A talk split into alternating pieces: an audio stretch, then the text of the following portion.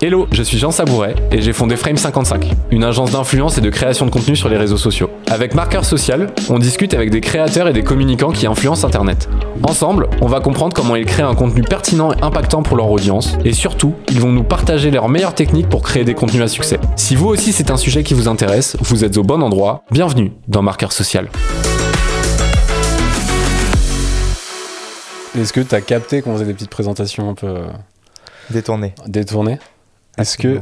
Greg, tu peux lancer la présentation de Jules Il s'est un peu amusé sur celle-là, j'ai entendu l'enregistrer, c'était drôle. On a invité dans cet épisode un entrepreneur qui est aussi un créateur. Il est le cofondateur de deux agences créatives sur les réseaux sociaux et d'un média, le crayon, le pinceau et le surligneur. À quand la gomme et le stylo plume finalement Il fait des vidéos sur le média Le Crayon où il vulgarise les sujets de société controversés. Il a deux objectifs sur Instagram et TikTok, faire réfléchir les gens en une minute et surtout montrer qu'il a lu au moins un livre dans chaque vidéo. Enfin, je me demande vraiment si chez Le Crayon, le critère de recrutement, ce ne serait pas les noms compliqués. Après avoir reçu Valran Moulet-Berthaud, voici Jules Splingfing. Enfin, mince, j'y arrive pas. Dis-nous, Jules, comment ça se prononce alors? Moi, j'ai. Jules Springfield comme dans Les Simpsons, comme ça, c'est. euh. Non, en vrai, comment ça se prononce? Stim- Sti- Stimmfling. Stimfling Ouais, à l'alsacienne, enfin à l'allemande, tu vois. C'est. euh, Ok, c'est alsacien? Ouais. Ok, d'accord. Parce que c'est vrai que moi j'aurais dit Stim, Stimfling. Ouais, mais je, suis, je trouve que la susceptibilité de certaines personnes euh, par rapport à leur nom, moi, m'agace. Tu vois, je, je me dis, bon, prononce mon nom comme tu veux. euh, je suis, je suis pas fixé là-dessus. Euh. T'as raison.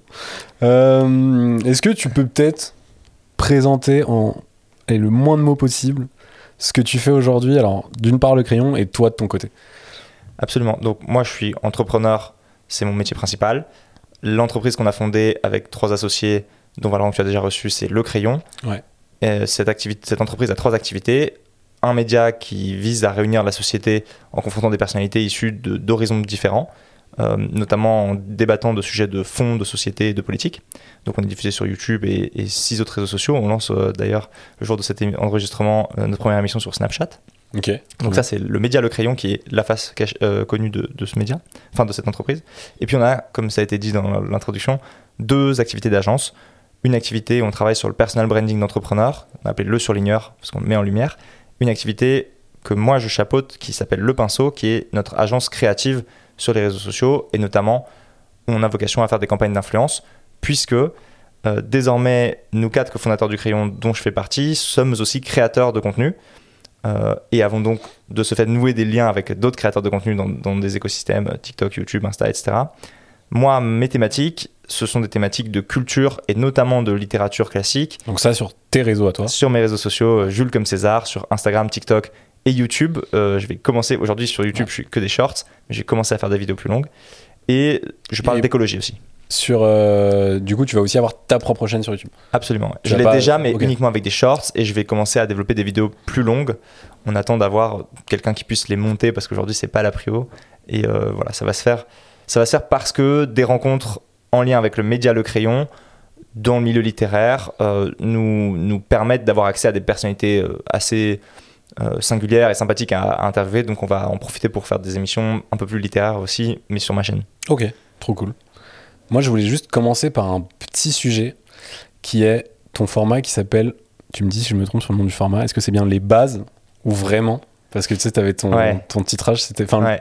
J'ai eu les deux. les bases Ouais. et dans le titre, tu mets vraiment point d'interrogation à chaque fois avec une thématique, qui est un format que tu as sur euh, la chaîne Le Crayon. Ouais, absolument. Euh, T'en as fait quoi T'en as fait combien à peu près en tout Tu sais ou pas? Une dizaine, douzaine Une douzaine Est-ce que tu pourrais m'en citer peut-être les trois qui ont été le plus marquants? Mm. Ou pour toi, ou de manière générale, mais euh, si t'en as trois, quels étaient les sujets de, de- de- de ces trois-là que t'as- qui, qui, qui- qui sont plus démarqués des autres peut-être Ouais. Ou que tu as préféré faire Alors, les bases, l'idée du format. Ouais, explique de- le format. Exactement, en deux mots. merci. Les bases, c'est un format qui vise à expliquer les bases d'une notion, d'un concept de politique qui n'est pas forcément intelligible de prime abord si on n'a pas des études ou qu'on n'a pas voilà, travaillé sur ce sujet-là.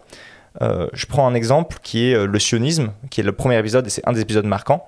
Euh, c'est un terme qui est souvent mécompris, enfin mal compris. Euh, moi, je suis remonté à l'origine de Théodore Herzl, qui en 1896 organise le premier congrès sioniste euh, euh, en 1897 à Bâle, après avoir écrit euh, l'état des, Juifs en 1896. Et donc il parle de, euh, voilà, parce qu'il y a l'antisémitisme qui règne en Europe, pourquoi tu as besoin d'un, euh, que euh, les Juifs en Europe euh, fassent émerger ce, sujet de, s'allier et d'avoir une terre à eux. Donc bon, voilà, essayer de juste en 9 minutes euh, décrypter très rapidement et permettre d'avoir une introduction à des formats plus longs, notamment de débats qu'on faisait sur la chaîne Le Crayon, euh, qui puissent être compris avec ces bases. Donc il y avait cet épisode sur le sionisme, on l'a fait sur l'histoire de l'extrême droite aussi, euh, pour comprendre un débat à ce sujet pareil, dans, un débat dans notre format Le Ring, qui Mm. est le format phare euh, sur la chaîne du média Le Crayon.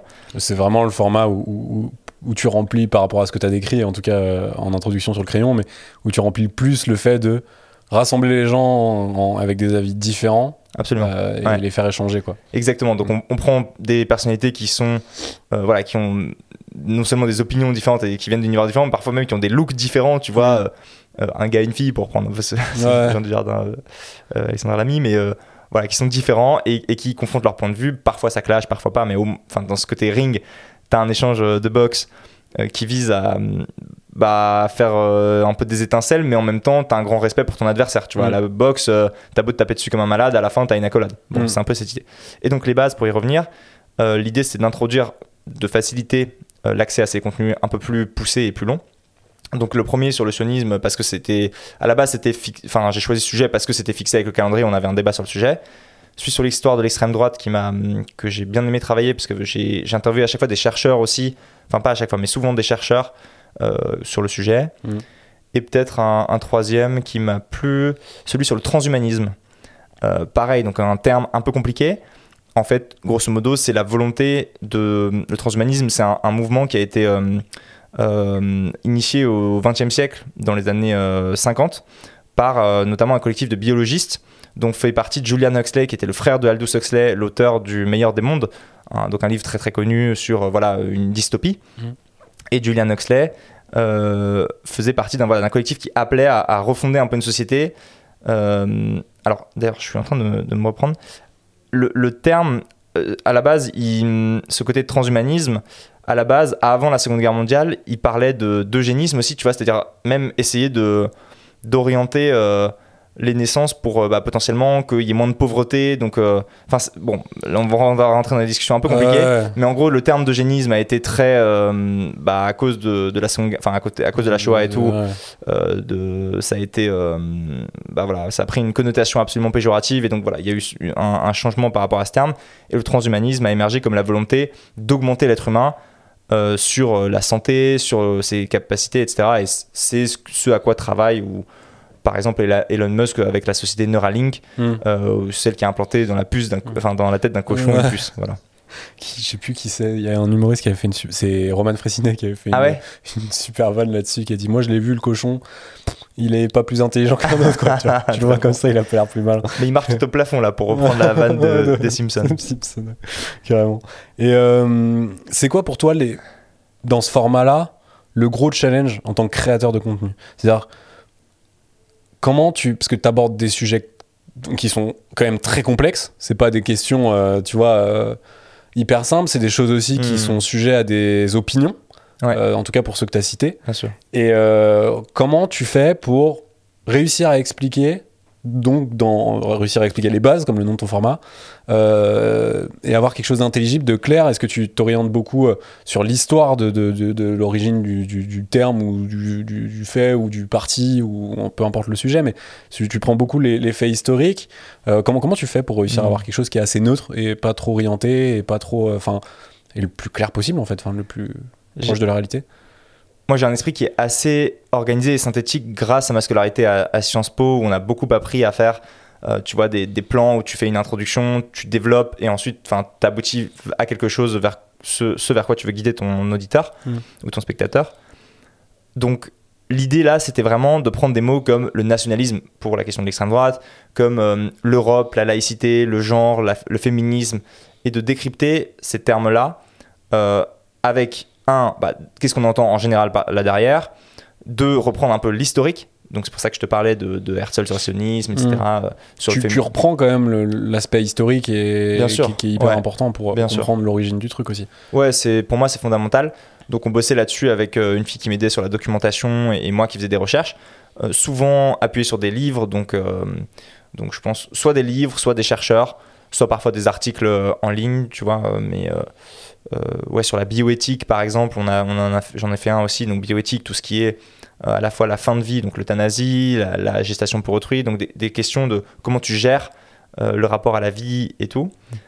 Donc à, chaque fois, on s'appuie ouais, sur, des sources, différentes sources. Et puis l'idée, c'est d'essayer de présenter en fin d'émission, grosso modo, ce que, enfin, ou au travers de l'émission, mais notamment jusqu'à la fin, les, pas les, je dirais pas les plus et les moins, mais les aspects clivants du sujet, euh, quels en sont les enjeux contemporains et comment on peut se positionner par rapport à ces enjeux. J'ajoute que donc initialement voilà ce format s'appelait les bases. On a fait des épisodes qu'on a appelé vraiment, on a essayé de le changer un petit peu parce que par rapport aux autres émissions du crayon, il n'était pas au, au niveau de ce qu'on attendait en termes de visibilité, de vues sur YouTube. Euh, J'ajoute aussi qu'on le refera pas cette saison euh, cette année euh, parce que on a revu toute la ligne éditoriale du crayon et que ce format-là que j'ai fait pendant un an était très incarné. Or, on va se désincarner du média Le Crayon et laisser plus la place aux invités, nous sortir de, de, de la scène. C'est valable pour tous les formats qu'on a fait, y compris le ring qui persiste comme format. Mais on a pas mal réinventé cette ligne. Et donc ce format n'a pas vocation à être poursuivi, en tout cas sur la chaîne Le Crayon, potentiellement sur ma chaîne personnelle euh, Jules comme César. Mm. Euh, mais les vidéos existent toujours et elles sont toujours intéressantes, je l'espère. Ah ouais, non, carrément. Et euh, est-ce que toi, tu as eu des retours des, des- entre l'épisode 1 et l'épisode euh, 10 ou 11, 12, enfin en tout cas entre le premier et le dernier, est-ce que tu as des retours que tu as eu de la part de la, des gens directement de ta communauté, de la communauté Le Crayon en tout cas, qui sont venus te dire ah ça machin et qui t'ont fait évoluer dans le format et qui t'ont réaligné ou qui t'ont fait dire bah c'est vrai que mm, pour un prochain sujet je ferai peut-être attention un, peu- un peu plus à ça, à la, à la tournure de, de mes phrases, à mes sources à les- ou, ou des choses comme ça. Est-ce que tu as eu des, des- des évolutions comme ça qui sont venues surtout des- de- du retour des gens? C'est pas venu progressivement entre le premier épisode et le dernier. Ok. Ça a été pas mal, peut-être en dents de scie, tu vois, plus. C'est-à-dire qu'il y a des épisodes qui plaisent, d'autres qui déplaisent. Mm. J'ai fait notamment un épisode sur le genre euh, qui a été considéré par la communauté du crayon comme très partial. Euh, C'est-à-dire, en gros, dans, allant dans le sens de ce que, de ce que certaines personnes appellent l'idéologie de genre. euh, dans le sens, voilà, pas trop remettre en question euh, euh, les discours sur la non-binarité, etc. Alors que la communauté l'attendait plus. C'est aussi un montage malheureux qui a voulu ça, mais bon, de temps en temps, tu le sais Ouais. aussi, parfois tu dois poster un truc et voilà, hop, Mm. c'est fait. Ouais, et puis en fait, sur des, même de facto, sur des sujets aussi complexes et aussi débattus et sur lesquels il y a un vrai fond de- d'avis personnel, bah, c'est hyper dur de faire un contenu neutre qui va pas heurter Ouais. ou poser une question à quelqu'un ou tu vois. euh, Ouais. c'est- super complexe. Enfin, tu, tu peux très rapidement euh, aller d'un côté ou de l'autre juste par le fait de traiter le sujet, tu vois. Donc, enfin, c'est- très complexe de rester, euh, enfin, d'être perçu en tout cas comme euh, ni, ni trop l'un ni trop l'autre quand, quand t'as un débat clivant sur deux sujets, quoi. Absolument. Clairement. Donc, euh, bravo déjà de mettre les mains là-dedans parce que c'est un vrai challenge et il faut oser, quoi. Merci. vois, ne serait-ce que pour ça, il faut, faut vraiment oser. Euh, Est-ce que tu aurais un conseil à donner sur quelqu'un qui veut vulgariser des sujets compliqués? Des, des, des choses où tu te dis, c'est vrai que si on me l'avait dit euh, avant que je fasse l'erreur, peut-être ça m'aurait aidé, tu vois? Pour moi, le premier truc euh, qu'on a essayé de mettre en avant, et d'ailleurs c'est Valorant et Antonin qui étaient à la baguette aussi derrière les émissions. Antonin en tant que rédacteur en chef du média, Valorant simplement parce qu'il a beaucoup consommé YouTube et, et donc euh, en tant que mes associés, voilà, on est proches et on discutait de ça. Sixteen a aidé aussi un petit peu. On est, ils m'ont toujours bien, ils ont toujours insisté sur la nécessité d'avoir de l'humour, de faire passer les messages de manière pas trop sérieuse, surtout quand on traite des sujets sérieux. D'où le fait d'insérer des vannes, de, voilà, de, prendre des, des métaphores euh, qui parfois sont décalées, mais, euh, mais voilà, intéressantes. Notamment sur la question euh, des législatives, j'avais fait un- une vidéo sur euh, est-ce que Jean-Luc Mélenchon peut devenir Premier ministre? Et j'avais expliqué, j'avais pris un exemple de oui, c'est comme si tu es dans ta chambre et puis tes parents te demandent de, de mettre, euh, se mettre à te demander de payer ta chambre chez eux. Enfin, Bref, j'avais juste fait un parallèle, tu vois, un peu marrant qui parle à tout le monde euh, parce que tu as besoin, quand tu vulgarises, de décaler le sujet. Tu as besoin de, de le contextualiser dans, de le mettre dans une pièce que tout le monde comprend, Ouais, c'est ça. de créer une image. Moi, je fonctionne beaucoup comme ça, euh, à titre perso et même un peu pro parfois, mais surtout perso, où dès que je peux, j'essaie de donner une image quand j'explique un truc, où je vois qu'en face, la personne, elle me regarde, tu sais, plisse un peu les yeux, elle est comme ça. Je Ouais. sens que ça comprend pas tout, et du coup, j'essaie de donner une image pour que la personne puisse projeter et bien comprendre, tu vois. Et, euh, et en vrai, c'est une mécanique de langage qui, qui Mm. marche très très bien, je trouve, euh, pour, euh, pour rendre quelque chose de complexe, ou en tout cas, euh, quand t'as quel- quelqu'un en face de toi qui ne le comprend pas, vachement plus intelligible. Et, et c'est hyper efficace. Enfin, clairement. Et je dirais que structurer, c'est très important aussi. Mm. Parce que à l'écrit, on a toujours la possibilité de revenir dans ce qu'on a lu auparavant. À l'oral, alors même si dans une vidéo, on peut revenir dans une. euh, Enfin, revisionner un passage, on a besoin d'énoncer clairement à la fois où on va à- dans une introduction, c'est-à-dire Ouais. emmener le spectateur avec ça en disant voilà où je vais aller et. Et ça, c'est la première étape, la deuxième étape, la troisième étape, etc. Tu lui donnes le chemin, quoi. Exactement. Il faut, Et il après, faut le rappeler. Il faut, voilà, il faut avoir. euh, il faut que ce soit. euh, ouais, structuré en fait. Mm. La structure, ça aide. Et tu l'annonces, ta structure? Plus ou moins subtilement. Il faut essayer de le faire subtilement. C'est-à-dire, euh, en fait, l'introduction, euh, tu vois, c'est c'est une phrase que j'ai apprise en cours de rhétorique euh, à propos des discours. Est-ce que tu as eu Clément Viktorovitch aussi, comme pas mal de gens à Sciences Po Non, en cours de rhétorique? Non? Non, j'ai eu euh, Christophe de Vogt et, hum, et euh, Delay aussi, un mec qui s'appelait Delay. Et il disait euh, Show, don't tell. Au lieu de dire quelque chose en rhétorique, Mm. de dire que tu le fais ou que tu vas le faire, tu le, tu le montres en fait, tu le fais directement. Et de la même manière, tu- je te dis pas, en fait, je vais t'expliquer aujourd'hui comment par A plus B, euh, voilà ce que le féminisme est devenu aujourd'hui. Non. Parce que là, du coup, tu as déjà quitté parce que t'es en mode, pff, Ouais. j'ai la flemme. Ouais. Non, en fait, tu, tu embarques les gens en disant voilà la question, c'est l'accroche sur les réseaux sociaux que tu connais, tu vois. Le hook. ouais. Le hook, hop, l'accroche. Et ensuite, tu le hum, mets, ça pose telle question. Et en fait, ta structure, elle, elle est annoncée comme ça. Ah ouais, non, ça marche. Et ça marche. euh, Enfin, c'est une mécanique, en fait, que beaucoup, et voire presque, je, voulais pas, j'allais dire tous, mais je, me dis peut-être pas tous, mais que énormément de créateurs utilisent, en fait, dans leur, dans leur contenu. Et, euh, et les, et YouTube, principalement YouTube, c'est euh, ne serait-ce que le titrage miniature d'une vidéo, pour beaucoup de contenu, c'est un hook. Et c'est un hook que tu dois réfléchir et qui souvent euh, et tu dois faire attention à pas non plus être euh, menteur et déceptif c'est-à-dire que tu peux pas faire un, hook de malade où en fait il se passe pas ce que tu dis dans ton, Ouais. ton, ton- ton titre ou dans ta miniature parce que bah, sinon t'as un drop énorme et du coup au final ça pousse pas ta vidéo mais, euh, mais le titre et la miniature d'une vidéo sur YouTube c'est un hook en fait Mais parce que sur YouTube, tu as effectivement cette démarche de cliquer en tant que spectateur Ouais. sur la vidéo que tu veux voir. Ouais. Donc c'est un acte très, enfin c'est un acte actif, j'allais dire. C'est une répétition, mais euh, euh, c'est oui. Ouais. Donc, euh, c'est c'est pas contrairement aux autres plateformes on, on va y venir juste après La- la- à aucun moment la vidéo ne peut se lancer euh, toute seule sauf si t'es dans une playlist automatique et Ouais. elle s'enchaîne mais euh, personnellement j'ai décoché ce truc de t'as des vidéos qui s'enchaînent toutes seules parce que j'aime bien regarder YouTube le soir et quand tu t'endors devant tu peux te réveiller à 5h du matin avec des otaries sur ton truc Ah alors ouais. que c'est pas ce que tu regardais parce que l'algo il t'a emmené il dans un truc continué. ouais, farfelu parfois, il trouve des euh, trucs j'ai supprimé ce truc là pour info. Mais euh, ok, hyper intéressant. Pour continuer, changer un peu de plateforme. Et là, on va vraiment rentrer sur tes réseaux et, et- et tes contenus à toi, uniquement à toi, euh, autour de deux axes. Mais pour expliquer rapidement, tu es aussi sur euh, TikTok et Insta, sur, sous le nom euh, Jules comme César, où tu as trois thématiques, sujets plutôt sociaux larges, beaucoup de livres et aussi un peu d'écologie que, que je, tu me dis si je me trompe mais un peu moins que les deux autres peut-être enfin en tout cas j'ai l'impression que c'est c'est un sujet qu'on voit un tout petit peu moins même si on le voit en vrai hein, mais, mais c'est quand même très axé livre si je dis pas de bêtises Ouais. et, euh, et pour commencer euh, moi c'est le sujet de l'écologie je t'avais envoyé un message je sais pas si tu l'avais vu mais à un moment t'avais fait un truc euh, c'était il y a pas très longtemps et j'avais trouvé ça vachement bien parce que je vais, je vais te faire mon constat et ce que j'en pense et pourquoi je trouve que ton contenu, notamment autour de l'écologie, à titre personnel, il me parle beaucoup. Dis-moi. Parce que l'écologie, aujourd'hui, c'est un des sujets les plus clivants sur les réseaux sociaux. C'est-à-dire que tu n'as que la grande majorité, en tout cas, des, des choses que tu vois sortir sont des choses très coup de poing, très lanceurs d'alerte, euh, très dénonciateurs. euh, et il y a assez. Enfin, moi, je trouve qu'il y a. J'ai plein de questions, en fait, à chaque fois que je vois ce- ces trucs-là.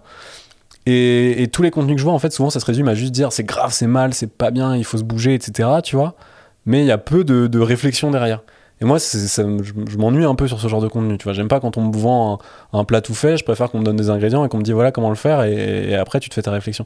Et ce que j'avais trouvé super cool. Alors, pour- pourquoi je dis ça? Parce que il y a pas très longtemps, il y a eu un projet, euh, un nouveau projet de Total un peu euh, ahurissant en 2022 quand on est face à un défi climatique qui prévoit de faire un pipeline ou je sais plus quel truc c'était. Ouais, c'est ECOP, ouais, c'est un pipeline chauffé en Ouganda de. C'est ça, exactement. de Et, et toi, tu as repartagé. Alors, au moment où ça sort, je me bouffe environ 12 contenus avant de tomber sur le tien de gens qui sont en mode c'est un scandale, que le profit, que le truc, machin, etc. Et toi, tu repartages un contenu, ou en tout cas une vidéo, je crois que c'était Brut peut-être, tu vois, qui, avait traité le sujet. Et toi, derrière, tu as fait un, juste un- une story euh, fond noir avec du texte, et tu posais la question. Tu disais, mais le, une partie de moi, se- tu vois de quoi je parle ou pas Hmm. une partie de moi euh, se dit que c'est pas possible que les gens fassent ça et que ça soit juste pour le profit, mais en même temps, c'est quand même un truc de dingue. Et, et tu posais la- et on voyait que tu avais une réflexion derrière. Et tu cèdes pas, et ce que je trouve vachement cool sur tes sujets écologie, c'est que tu cèdes pas à la facilité de dire, à juste être dénonciateur, tu vois. À juste dire, c'est un scandale, c'est de la merde, faut tout arrêter, faut tout couper.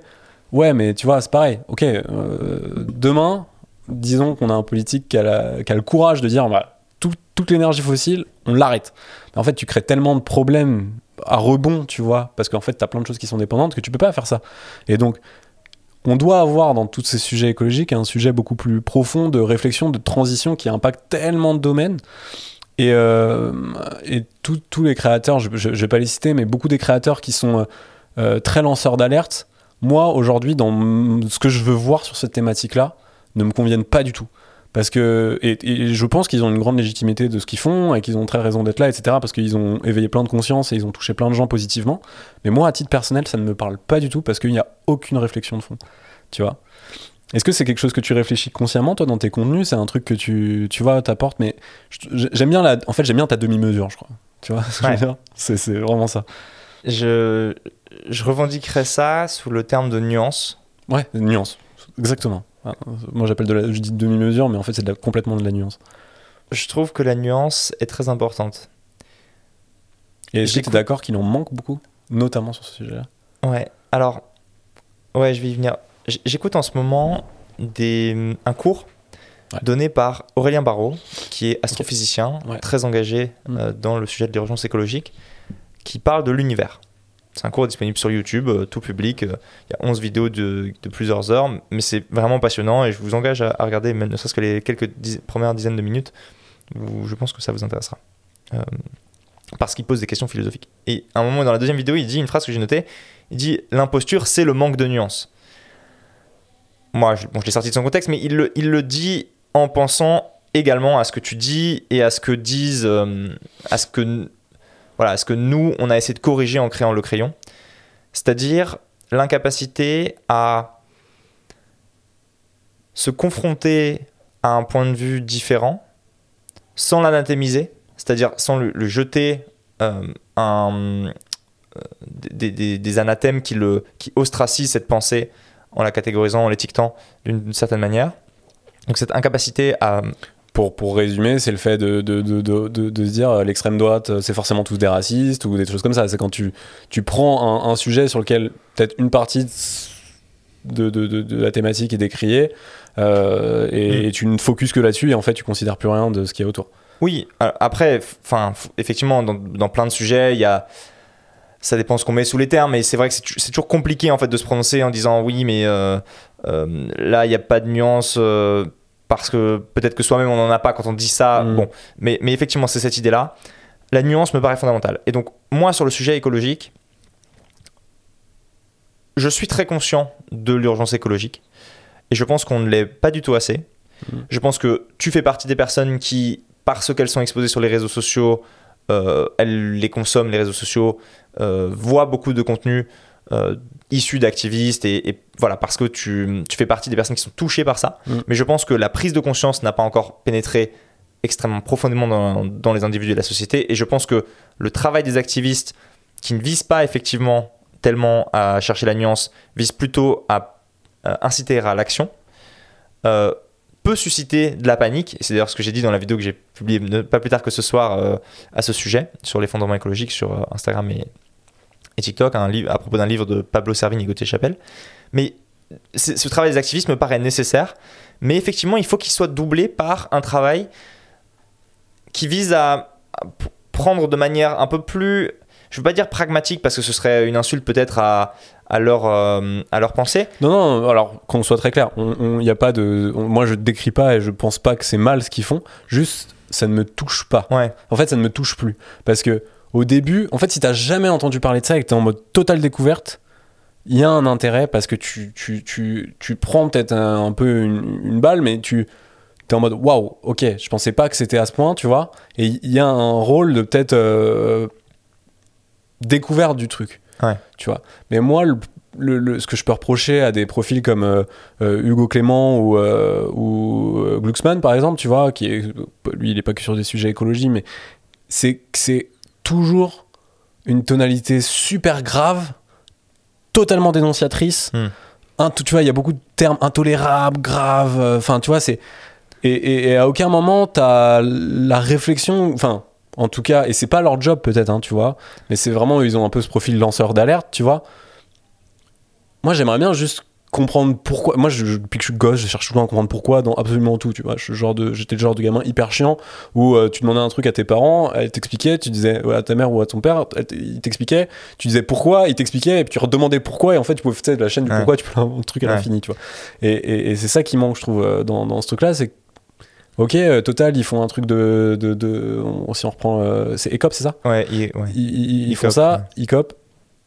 Pourquoi, tu vois? Ouais. Dans quel objectif, tu vois? Mais je pense que cette, euh, cet engagement euh, très véhément de la part de personnalités que tu as citées, par exemple, euh, Hugo Clément, Raphaël Glucksmann sur les réseaux sociaux, par exemple, tient à trois facteurs. D'abord, le message. Quand tu utilises des termes comme grave, problématique, euh, scandale, honte, Mm. à vomir, dégueulasse, etc., tu marques les esprits. Mm. Ce qui se passe au bout d'un moment, c'est qu'il y a un taux- un sat- une saturation. Mm. Comme c'est Moi, je complet. Exactement. Ouais. Et donc, il faut que derrière des personnes prennent le relais en ayant un message plus nuancé, plus doux, mais qui vient parce que cette porte a été ouverte, cette brèche a été ouverte et qu'on a été sensibilisé à un sujet euh, par ce message un peu fort. Mm. Je suis pas adepte de ces messages, de ces mots très euh, véhéments, Mm. mais je le comprends. Le deuxième, trait, euh, le deuxième point sur lequel ça tient, c'est la personnalité. Il y a des personnalités qui sont plus nuancées que d'autres et d'autres qui sont plus promptes à s'indigner. Mm. En l'occurrence, quand tu. Enfin, c- je- moi, je pense qu'il y a de la sincérité là derrière dans l'indignation de se dire mais comment c'est possible Mm. Simplement, toi et moi, peut-être, ne sommes pas de cet ordre-là parce qu'on est plus je m'en foutiste ou, ou juste plus. euh, voilà, plus. euh, moins, moins, on a moins tendance à être choqué. Mm. Et un troisième élément, c'est que les réseaux sociaux ont quand même une extrême prime à la radicalité. Ouais. Et donc, utiliser des mots qui sont véhéments, radicaux, créer de la polémique, et de la polémique, créer de la visibilité. Or, engendrer de la visibilité, c'est ce qui est nécessaire au passage à l'action et à la prise de conscience. Donc, non seulement il y a là derrière peut-être une indignation natu- euh, euh, sincère, mais il y a aussi un besoin de toucher plus largement en diffusant le message, et donc l'usage de ces mots permet ça. Moi, tu vois, là-dessus, et, tu peux, alors là, on parle d'écologie, mais tu peux le raccorder à d'autres euh, grands combats sociaux, euh, le racisme, le féminisme, etc. C'est des choses où je me pose la question, parce que moi, j'ai pas été loin de ça, tu vois, notamment sur l'écologie, où le sur euh, le, surdosage de ces messages-là, etc. À un moment, moi, ça va. Je suis pas passé loin du. Ok, maintenant, je m'en bats les couilles parce que j'en peux plus de voir ces trucs-là, tu vois, genre en mode gros rideau. Euh, et, et- et je me voile la face et je m'en fous parce qu'en fait c'est insupportable de juste avoir ces messages là et je préfère maintenant écouter des- des profils qui sont beaucoup plus dans l'explication, dans l'échange, dans la compréhension, dans l'analyse sans forcément faire d'état des lieux euh, gravissime ou dire euh, il faut faire ça demain sinon on va tous crever, tu vois. Parce que ça me laisse la porte à ma réflexion, à ma créativité, à mon. Tu vois Et à comment je veux interpréter le truc. On me vend pas un livre écrit, on me donne les, les outils pour l'écrire et la connaissance pour le faire. Tu vois ce que je veux dire? C'est ça que je trouve vachement intéressant. Et donc, ma question, c'est est-ce que tu penses pas que dans, dans l'usage peut-être un peu trop véhément, justement, des, de, de termes trop forts dans ces combats sociaux, on va pas générer aussi des, des gens qui sont en fait ultra contre, tu vois Si. Alors risque. que quand tu fais de, as de la nuance, au pire, t'as du, t'as- tu n'as pas d'intérêt, et donc de l'ignorance, mais c'est ok. Et des gens qui vont s'y intéresser et qui vont devenir aussi, euh, tu vois. Mais dans les deux cas, tu as un risque. Mm.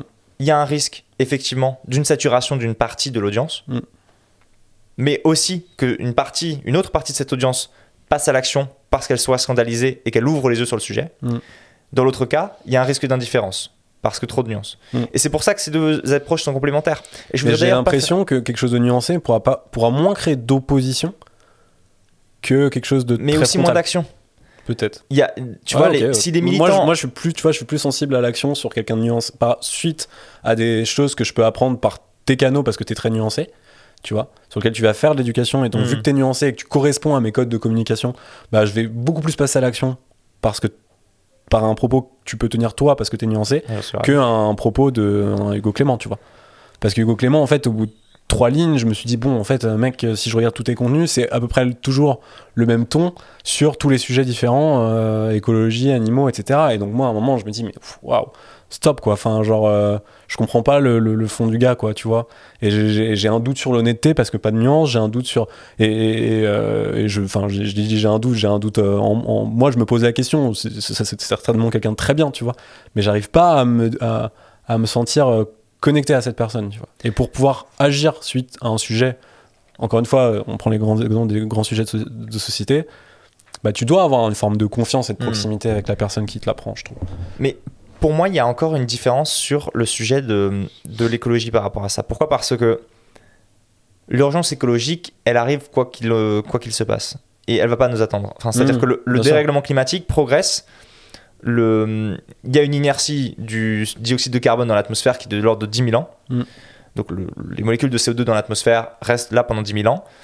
Euh, les, tout ce qu'on émet aujourd'hui donc, va continuer à produire, euh, à réchauffer la planète, etc. C'est ça, il y a une stat qui dit que, grosso modo, si on arrête les émissions de CO2 maintenant, là, à l'instant, tout de suite, en fait, on a quand même une, une- on va quand même avoir un réchauffement Pendant plusieurs dizaines ça, d'années, pendant, ouais. pendant Ouais. plusieurs années parce que ça prend du temps, quoi. Exactement. Et or, euh, le, le problème là derrière, c'est que on ne sait pas exactement à quel moment on atteindra ou pas, mais certains points de bascule, Mm.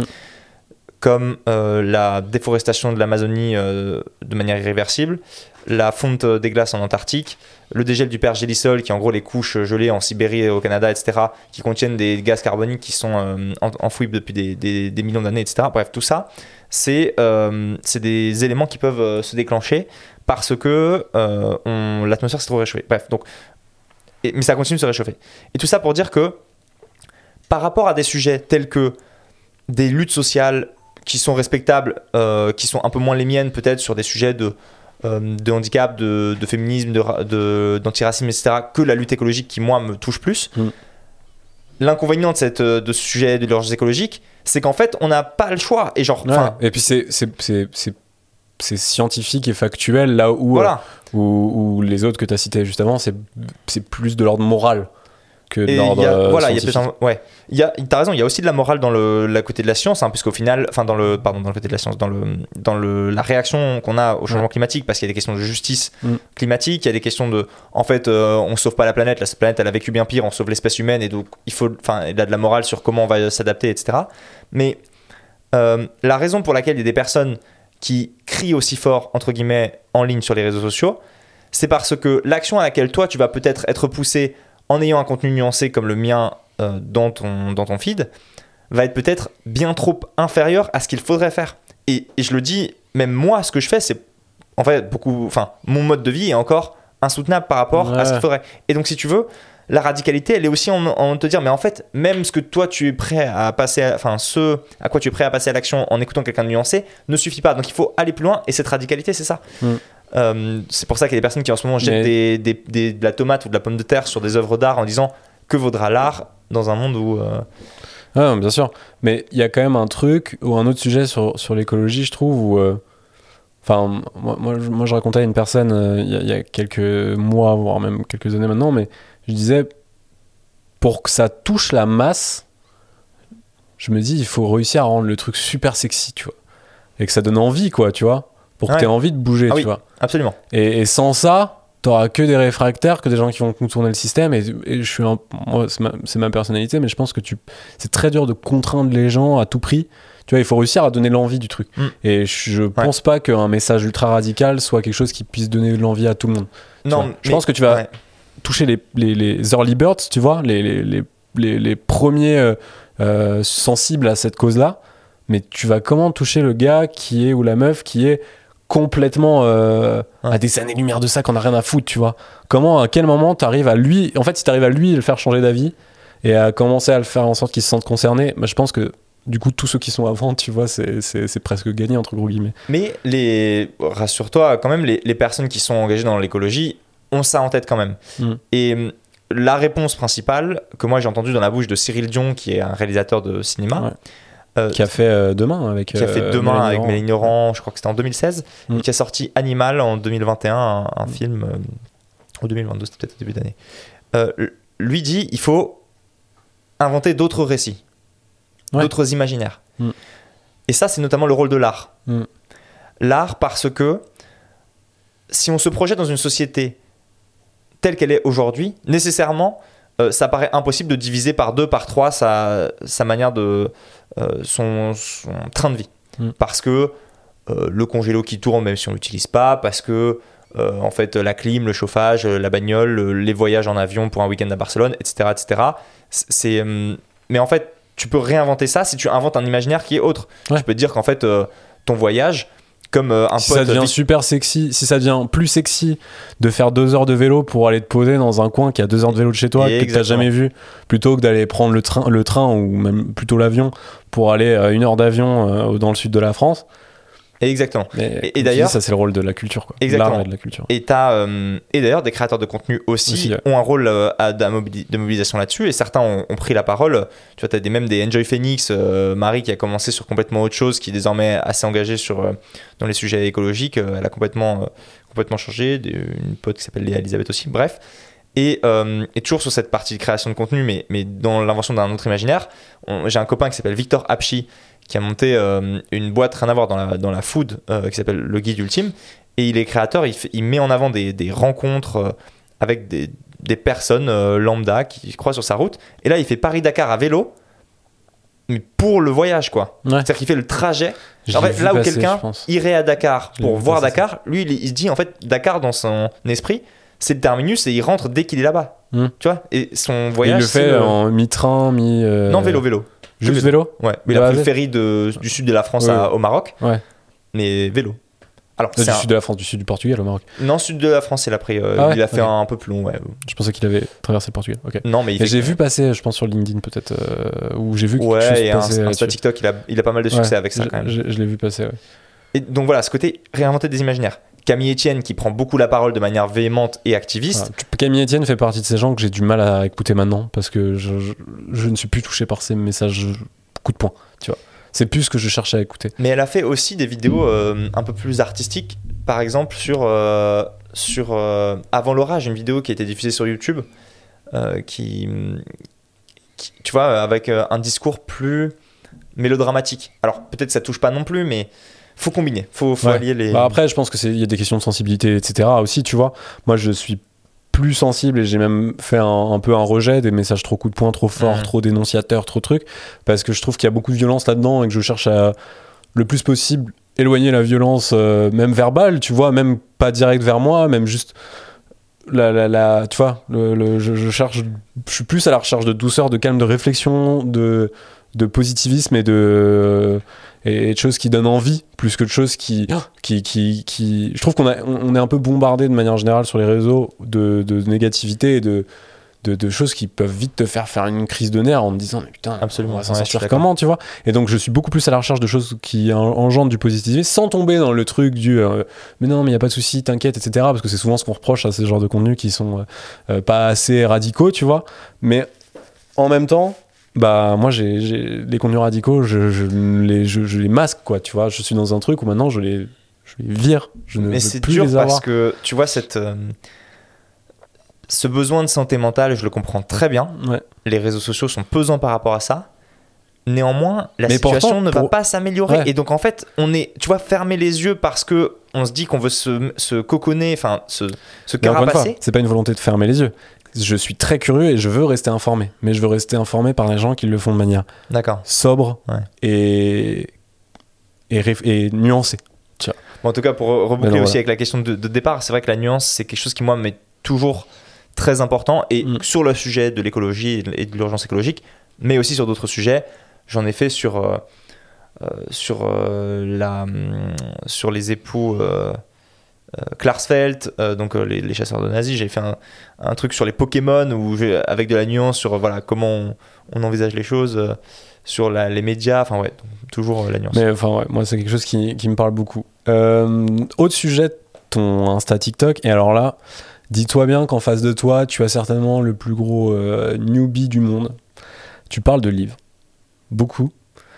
Et t'as vraiment en face de toi, moi je ne lis plus depuis je ne sais combien de temps parce que c'est un format sur lequel j'aime. Enfin, alors, à quelques rares exceptions, je vais, te les citer, mais euh, c'est un format qui ne me convient pas, j'ai l'impression. Parce que euh, trop long entre. euh, tu vois, c'est- trop long entre. l'idée de base et ce qui s'y passe. Enfin, j'ai l'impression qu'il faut lire. Ça dépend des bouquins évidemment, mais il faut lire beaucoup pour avoir peu d'informations. Alors que tu peux avoir beaucoup plus d'informations sur un format vidéo ou un format euh, audio, tu vois. C'est un avis qui est absolument faux, je suis sûr, euh, et tu pourras me démonter avec 12 C'est un exemples, et tant mieux. Mais, euh, mais voilà. Et comment, face à quelqu'un comme moi, tu me recommanderais ton contenu sur certains bouquins ou euh, peut-être réussir à, à m- à me faire me dire ah ok celui-là en fait bon vas-y je vais peut-être essayer de relire un bouquin ou deux tu vois. Parce que je sais que à titre perso donc je lis pas je, je lis peu mais en fait quand je, parle de lire je parle de lire un livre tu vois. Parce que je lis énormément de choses sur internet je lis énormément de choses euh, sur des formats digitaux mais je ne lis pas de livre c'est-à-dire que je, je, me- pose jamais avec un bouquin tu vois. Et euh, à part quand j'ai le- les rares fois où j'ai lu un livre, c'est parce que j'avais vu un auteur en plateau télé raconter quelque chose et je me suis dit et j'avais eu 20 minutes d'interview et en fait son livre c'est euh, c'est c'est, je sais pas 15 20 heures de lecture autour de- du même sujet et donc j'étais trop curieux, je l'ai acheté, je l'ai lu, tu vois. Et euh, je C'était pense quoi? C'était euh, Ginette Kolinka. Tu vois euh, le- C'est une rescapée Ouais. d'Auschwitz Ouais, exactement. Parce que c'est la, la période de la Seconde Guerre mondiale, c'est un truc qui m'intéresse beaucoup de comprendre, tu vois, les mécanismes qui se sont passés dans la tête Mm. des gens, comment, à quoi ça ressemblait, parce que tu as, les grands faits, c'est-à-dire que tu sais qu'il y a eu la guerre, tu sais qu'il y a eu euh, des, des déportations horribles, etc., machin, mais comprendre psychologiquement ce qui se passait dans la tête des gens, tu vois, des, des agressés comme des agresseurs, euh, enfin... Qu'est-ce qu'il y avait dans, dans- à quoi ça, essayer de le plus se mettre dans la tête de quelqu'un à cette période-là et ce qu'il vivait et, euh, et justement son livre était est plein de détails et, et- et elle rentre beaucoup dans le détail et dans ce qu'elle en a ce qu'elle a vécu etc et c'était hyper intéressant tu vois de ce fait T'as déjà euh, lu Primo Levi? Ouais bah oui ça à l'époque euh, euh, au, au lycée euh, ou au collège je sais plus mais, mais tu vois pareil mais je le relirais bien parce que je m'en souviens plus tu vois ou très mal. C'est assez accessible et, hum, et sur ce sujet, c'est très touchant. Ouais. C'est pas le seul. Il y a des Georges Semprin ou Imre Kertész qui ont écrit sur les camps. Enfin bon. Euh, moi, je, ta question tombe bien et c'est une question qu'on m'a posée régulièrement. C'est peut-être l'une de mes plus grandes fiertés d'être parvenu sur Instagram notamment, mais sur TikTok aussi, à toucher des personnes qui ne sont pas des fanatiques de la lecture, qui ne sont pas déjà des boulimiques Mm. de lecture qui dévorent 120 livres par an, Mm. comme c'est le cas pour certains. Mm. C'est d'ailleurs aussi pour ça que aujourd'hui j'ai l'une des plus grosses communautés de cette niche. Alors je, je parle pas que de ça, mais aussi parce que j'ai touché des personnes qui ne sont pas euh, fanatiques de livres. J'ai fait un TEDx à ce sujet récemment, comment les livres nous aident à mieux vivre, et la conclusion, je vais te la redonner, parce que ça répond à ta question, selon moi. Ouais c'est ça donne-moi envie de lire c'est ton Alors déjà, pour moi, c'est c'est la raison principale. Les livres nous aident à mieux vivre et de plein de manières différentes. L'une des manières euh, qui, pour moi, est, je dirais, la plus joyeuse, c'est le voyage. On parlait tout à l'heure de réinventer le voyage. Lire te permet de voyager auprès d'autres espaces, dans d'autres temps, dans des mondes alternatifs. On parlait d'Aldous Huxley tout à l'heure, du meilleur des mondes. Lire te permet de voyager, y compris dans des, euh, des moments, on parlait de Primo Levi ou de Ginette Mm. Kolinka, des choses que tu peux pas vivre euh, que t'as pas forcément envie d'avoir vécu, Ouais, T'as pas non plus envie de forcément Mais mais, mais t'es curieux. qu'il est important et curieux de découvrir. Livre te fait voyager. Et je me permets, euh, toute petite phrase d'avocat du diable, est-ce que la vidéo permet pas ça aussi, par exemple? Certes, tu sais, c'est parfait. Tu tombes exactement dans l'objection à laquelle je réponds dans mon. Je cite, je dis exactement cette phrase-là. Parfait, parfait. Et j'y réponds justement après. Certes, mais la vidéo ne te permet pas une chose, c'est l'imagination. Et je savais quand j'ai dit ça et que j'ai vu ta réaction que t'allais me répondre ça, c'était sûr. Quand et je vais te faire, je suis désolé, je te déroule un peu le truc, mais, c'est le discours que j'ai travaillé et du coup, je, enfin, c'est profond Ouais. en, en moi. Quand tu vois un champ de bataille dans Game of Thrones, une histoire d'amour dans La Casa de Papel, une dystopie dans Black Mirror, quand tu vois euh, un reportage euh, sur euh, les animaux à la télé ou sur YouTube, on te le montre. On te donne quelque chose. on te donne quelque chose à voir. Quand tu lis à propos d'un champ de bataille dans La Chartreuse de Parme, d'une histoire d'amour dans Anna Karenine euh, ou, Belle du Seigneur, quand tu euh, d'un- d'une dystopie dans 1984 ou Le meilleur des mondes, d'un des animaux dans La Panthère des Neiges, etc. Tu l'imagines. Il y a d'un côté un processus passif, de l'autre un processus actif. Et ça fait une différence. Ça fait une différence non seulement pour toi, ta richesse en tant qu'individu, mais ça fait aussi une différence parce que, d'une certaine manière, tu te crées ton histoire. Ce que la vidéo ne permet pas. Mm. Là, je parle surtout de la fiction. Il n'y a pas que de la fiction que tu peux lire.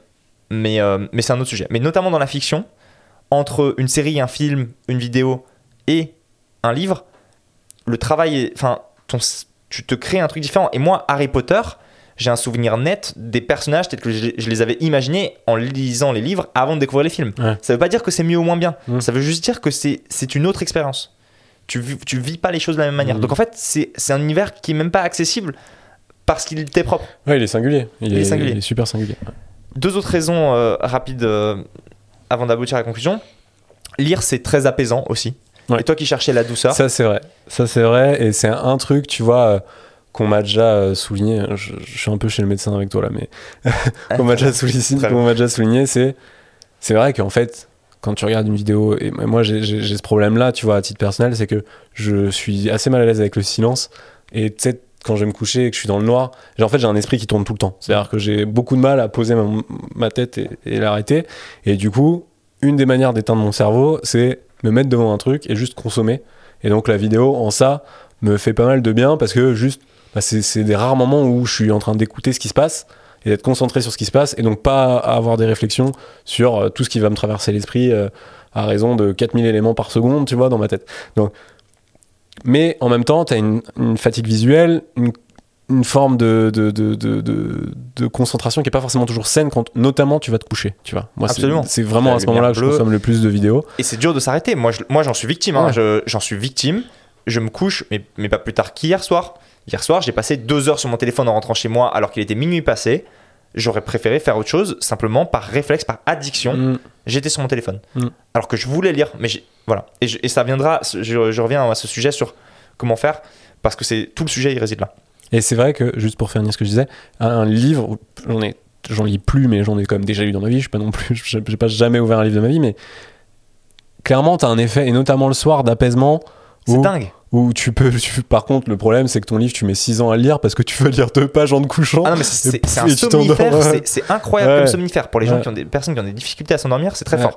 Mais donc après, tu peux le lire aussi le matin, euh, le week-end, euh, selon ce qui, dans, le, dans les transports, voilà, si, selon ce qui te. euh, tu réenchantes, réenchantes aussi un petit peu d'autres moments plutôt que de scroller sur un téléphone euh, dans les transports ou aux toilettes, typiquement. Bon, bon. Euh, donc, côté apaisant. Ah si, juste un dernier point, pardon. Ouais, et comme ça, tu pourras me répondre aussi à ça par la suite. C'est, je trouve que le livre, c'est le truc le plus dur à promouvoir. Et c'est là où ton contenu il est intéressant aussi. C'est que un film, t'as un extrait, tu vois. Et en plus, on va te mettre un trailer, on va te mettre les meilleurs moments, le truc qui donne trop envie de savoir, tu vois. Donc, tu vois, genre, t'es tout de suite. euh, T'as tout de suite, t'as une envie d'aller le voir beaucoup plus forte, je trouve. Enfin, je- moi, j'ai l'impression que sur les contenus vidéo ou les contenus audio, parce que j'écoute quand même quelques podcasts aussi, euh, t'as un, un format où tu peux très vite savoir si ça te plaît ou pas. Mm. Le livre, c'est très long. Enfin, tu vois, ça peut être très long. C'est-à-dire que t'as, ta quatrième de couverture quand même, qui, un résumé qui te donne une idée, tu vois. Mais globalement, et je pense que c'est aussi une question d'entourage, c'est-à-dire que dans mon entourage, j'ai pas forcément des grands lecteurs non plus, tu vois. Et euh, j'ai jamais personne qui m'a dit, genre, enfin, jamais personne, si j'ai déjà eu des gens, mais c'est rare, tu vois. Des gens qui me disent, j'ai lu ce livre, il parle de ça, machin, etc. Un peu comme quand on te fait une reco pour une série Netflix, tu vois, un pote qui a vu une série qui te dit, putain, j'ai vu ça, c'est un truc de ouf et tout, machin, et ça donne envie de la regarder, tu vois. Et ben, j'ai pas ça sur les livres, tu vois. Donc en, en ça, ton contenu euh, est, est intéressant sur, sur- de ce point de vue-là aussi, tu vois. Je comprends très bien ta remarque. Je pense que les livres ont d'autres manières de, se, de faire leur promo. Mm. Tout comme tu fais pas de la même manière une promo d'un d'un album musical, d'un film, euh, d'un jeu euh, de société ou d'un livre. Mm. Il y a effectivement la couverture, il y a voilà, d'autres manières des citations. Euh, moi, je parle des thèmes du livre pour, euh, parce que effectivement, on n'a pas d'extrait à montrer, mais c'est aussi beau de ne pas avoir d'extrait à montrer puisqu'on reboucle avec ce que je disais, c'est-à-dire que tu te fais ta propre image de- du Mm. livre. Mais surtout, la manière principale qui fait qu'aujourd'hui, moi, et je pense que c'est pareil pour toi, regarde une série, un film ou une vidéo YouTube, c'est le bouche à oreille. Ouais. C'est qu'en fait, quelqu'un te le recommande ou te dit Ah, j'ai envie d'aller voir Ou- ça, ou, te l'envoie. Ou de l'algo. Alors, l'algo, sur, sur les réseaux sociaux, il y a ça. Mm. Mais c'est une forme. Alors, mais pas que sur les réseaux sociaux. hein. Netflix a un, a un des algos les plus puissants, tu vois. T'as raison.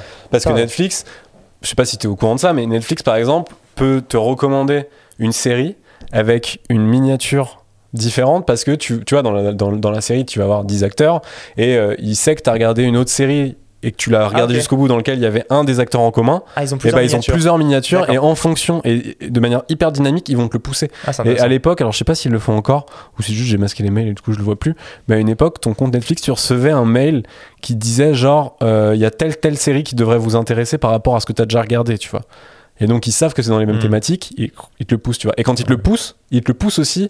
Encore une fois, je sais pas si tu as vu un film euh, avec euh, Brad Pitt et que tu as regardé ce film-là et qu'il voit que tu as bien regardé ce film-là, et ben il va te pousser la miniature avec Brad Pitt parce qu'il sait, il se dit bon, peut-être qu'il aime bien Brad Pitt, tu vois.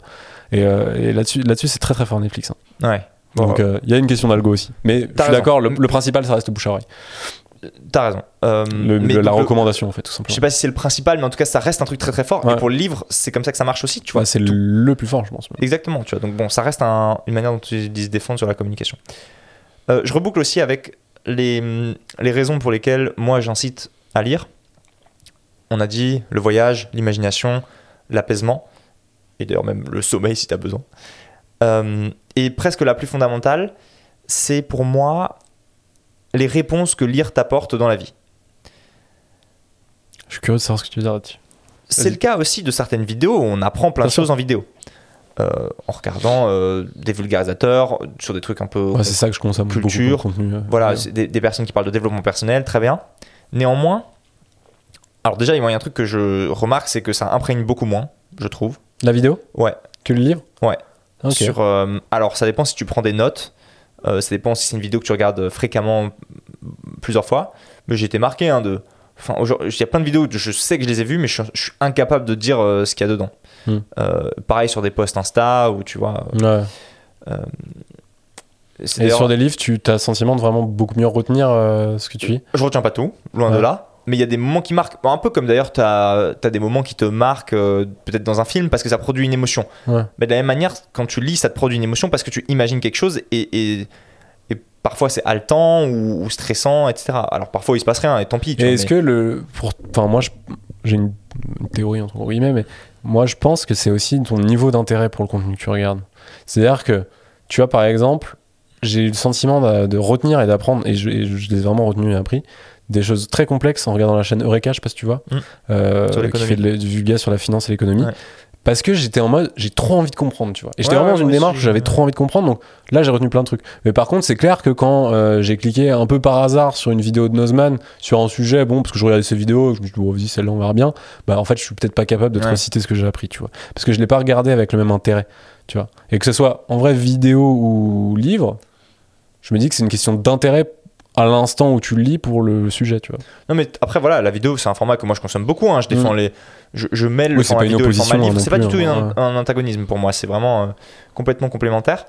Euh, C'était une belle tautologie. Mais donc euh, la, la plupart des, des livres, pardon, la plupart des vidéos s'appuient aussi au final sur des livres. Initialement, Ouais, tu vois, le sûr. développement personnel, c'est quasiment que des bouquins qui sont résumés en vidéo, Mm. euh, que ce soit dans le business ou des, dans le développement personnel plus humain. Mm. Euh, moi, si, tu vois, sur. euh, ça peut être de la fiction ou de la non-fiction, mais sur de la non-fiction, si tu veux apprendre des trucs et te, te grandir, euh, tu prends les lettres à Lucilius de Sénèque, qui, est donc le, qui était le disciple de Néron, un- donc un antique, qui, à l'âge de 60 ans, quelques mois avant son suicide, transmet à son disciple toute sa sagesse de vie.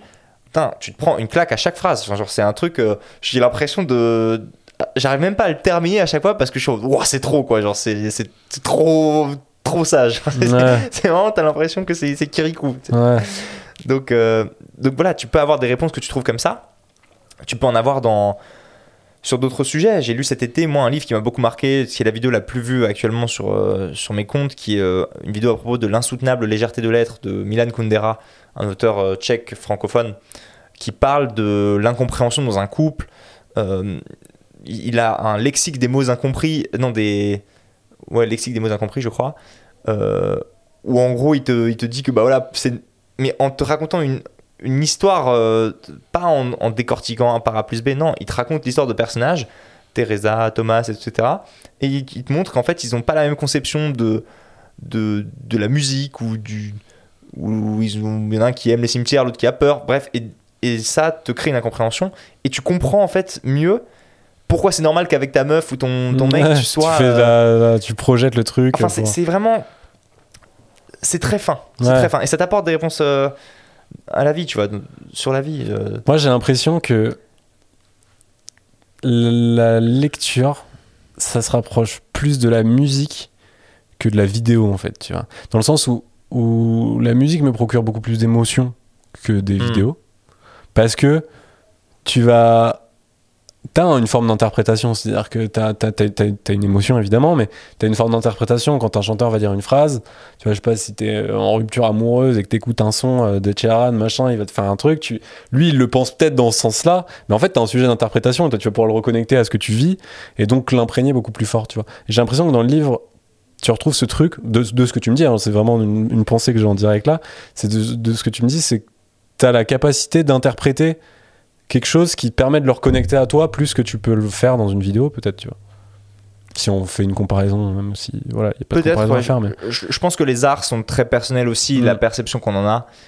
Euh, ce que j'ajouterais à propos des livres, c'est que les livres, c'est un format.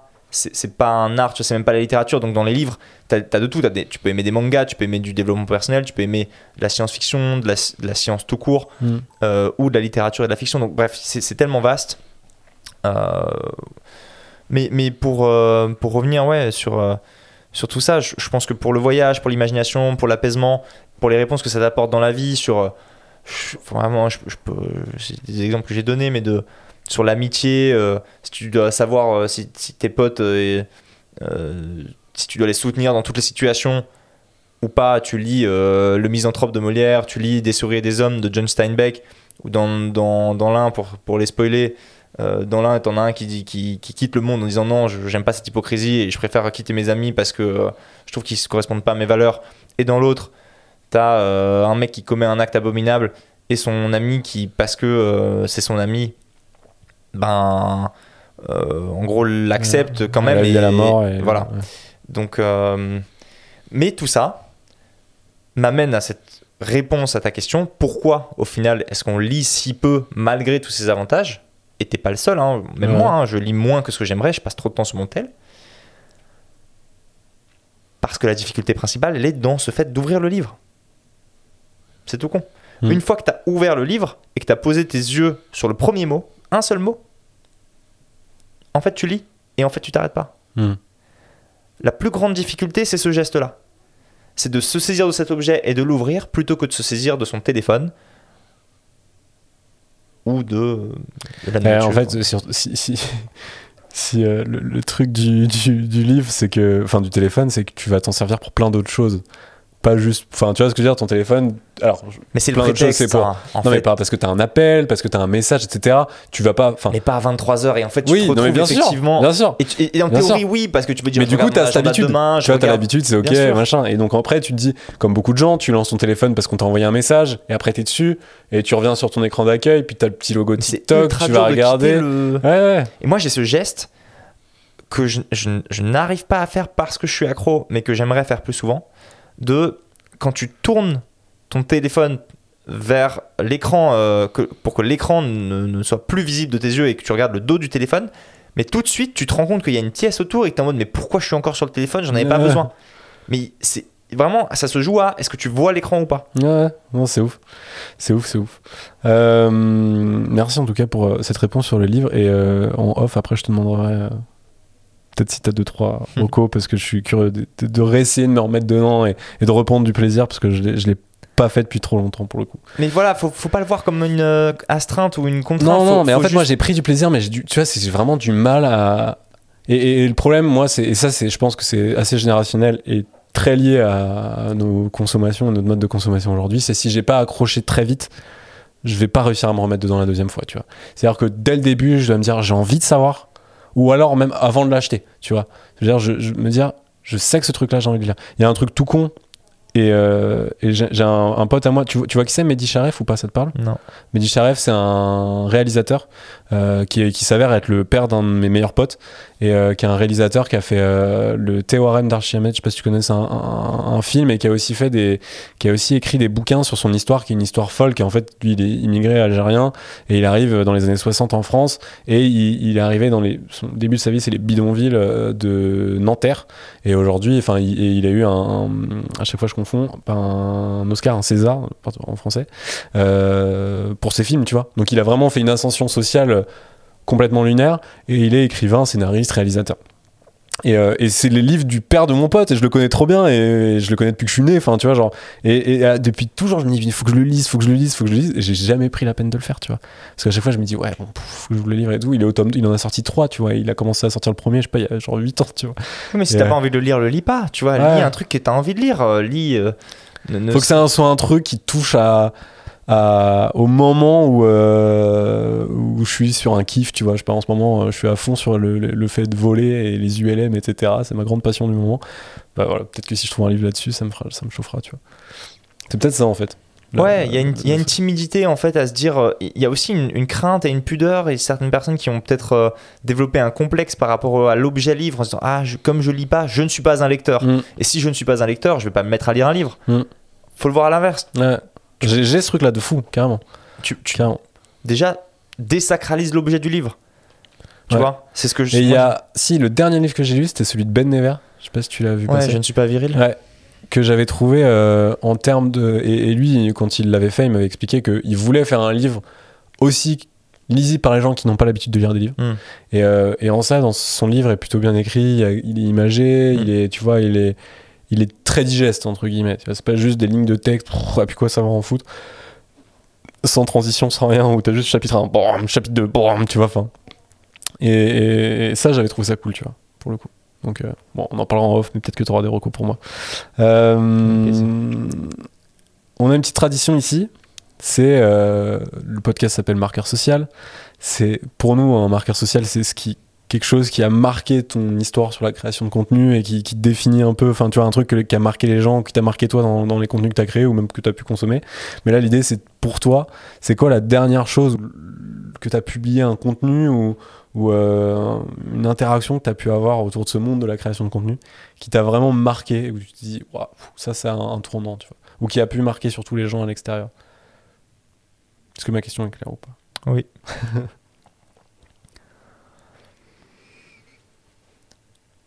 J'ai cité tout à l'heure euh, la vidéo qui a été le plus vue sur mes comptes qui a été publiée en août euh, à propos d'un livre de Milan Kundera